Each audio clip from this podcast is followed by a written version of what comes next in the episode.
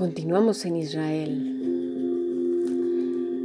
Estamos ahí en un escenario donde Saúl se está justificando delante del profeta. Como no llegabas, bueno, muchos de nosotros hacemos exactamente lo mismo. Como no contestaste, como no me dijiste nada, Señor, como no te apresuraste, pues entonces he tomado esta decisión. Luego vienen las consecuencias, viene la amargura, la tristeza, el miedo y la desolación. Pero ya vimos que el problema de fondo era el corazón de Saúl. Había arrogancia en su corazón. No era el mismo corazón de David y eso es lo que vamos a ver. Y también hemos visto que por la misma desesperación y por nuestro corazón terco, egoísta y soberbio, tomamos roles que no nos corresponden y luego acarreamos con las consecuencias de nuestras decisiones.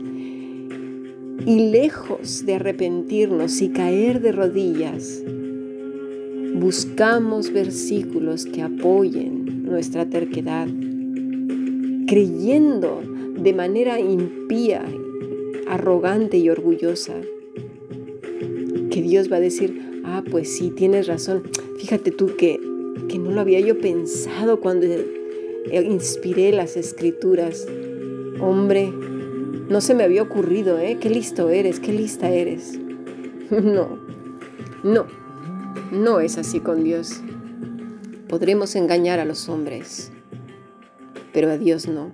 Y recordemos, siempre detrás de todo esto la mano que mece la cuna es Satanás utilizando el corazón arrogante del hombre. Porque al final de cuentas, los que tomamos las decisiones somos nosotros. ¿De dónde vino el temor de Saúl? Bueno, primero, de un corazón alejado de Dios. Segundo, del hombre. Y es lo mismo lo mismo que nos pasa. Saúl es un claro ejemplo de nuestras derrotas. Cuando Dios es nuestro último recurso, prepárate para la caída, porque va a venir el ejército filisteo sobre tu vida y la mía, y no va a dejar nada. Un hombre, una mujer, completamente derribado, triste, desolado, con un miedo atroz. Y encima, culpa, porque esa es otra. El enemigo después viene y no viene a decirte, ves, yo tenía razón. No, viene a machacarte con la culpa, destruirte, porque eso es lo que Él ha venido a hacer, matar, robar y destruir. Estamos aprendiendo.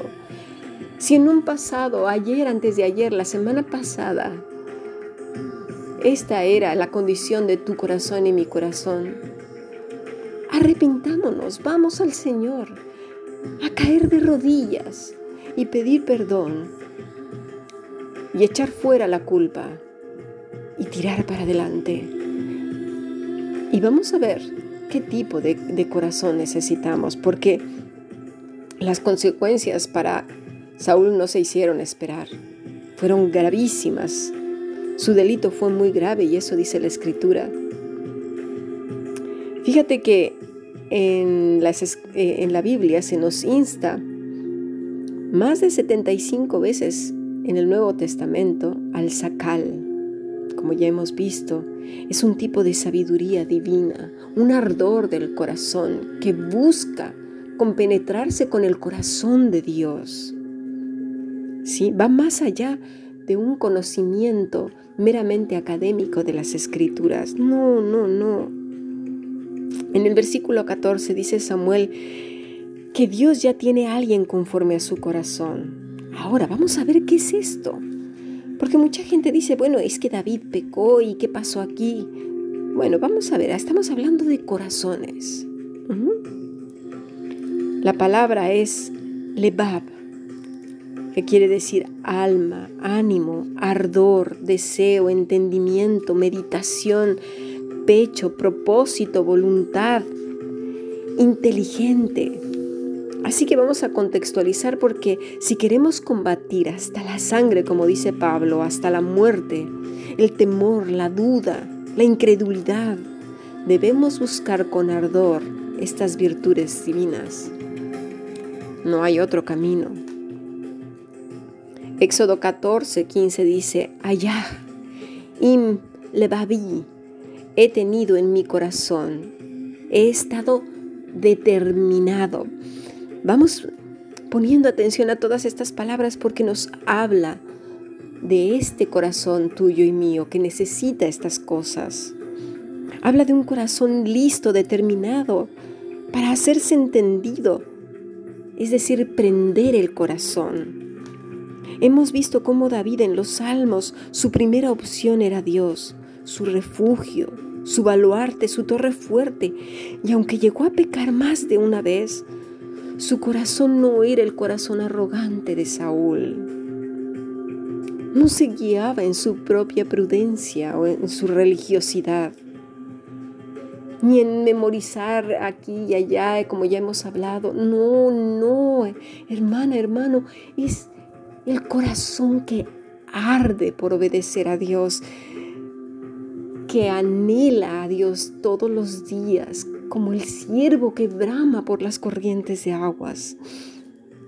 Quiera Dios que el temor a Él supere nuestra necedad, que arda nuestro corazón por Él y que se nos quite esta rebeldía de tomar roles que no nos corresponden, de correr al hombre antes que a Él, de darle el lugar a Satanás y permitir al temor instalarse en nuestra mente y corazón. Dios nos libre de seguir con una mente flácida, floja, laxa, poco instruida en los caminos del Señor. Y no me refiero a la memorización, vuelvo a repetir, a esa memorización sin ton y son y conversaciones que la palabra dice que no sé qué y, que Dios, eso no sirve para nada. Eso no sirve para nada. El corazón que arde por Dios no necesita demostrar nada. Su vida es una lámpara que brilla en medio de las tinieblas. Su andar es una lámpara. Es así entonces que ante los filisteos y ante un pueblo temeroso que murmura y un Satanás que dice, con que Dios ha dicho, el corazón de la mujer y del hombre que anhela y arde por Dios dirá, alzaré mis ojos a los montes más allá de estos montes llenos de miedo y de terror y de problemas. ¿De dónde vendrá mi socorro? Mi socorro viene del Señor, que hizo los cielos y que hizo la tierra. No dará tu pie al resbaladero y te hablarás a ti mismo, a ti misma. Ni se dormirá el que me guarda. He aquí que no se adormecerá, ni dormirá el que guarda mi alma. El Señor es mi guardador.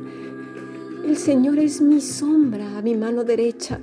Donde quiera que yo voy, Él viene conmigo y yo voy con Él. El sol no me fatigará de día ni la luna de noche. El Señor me guardará de todo mal. Él guardará mi alma. Él guardará mi salida y mi entrada, desde ahora y para siempre en ti confía mi corazón, amado Dios. Sigamos aprendiendo. Bendiciones. Thank you.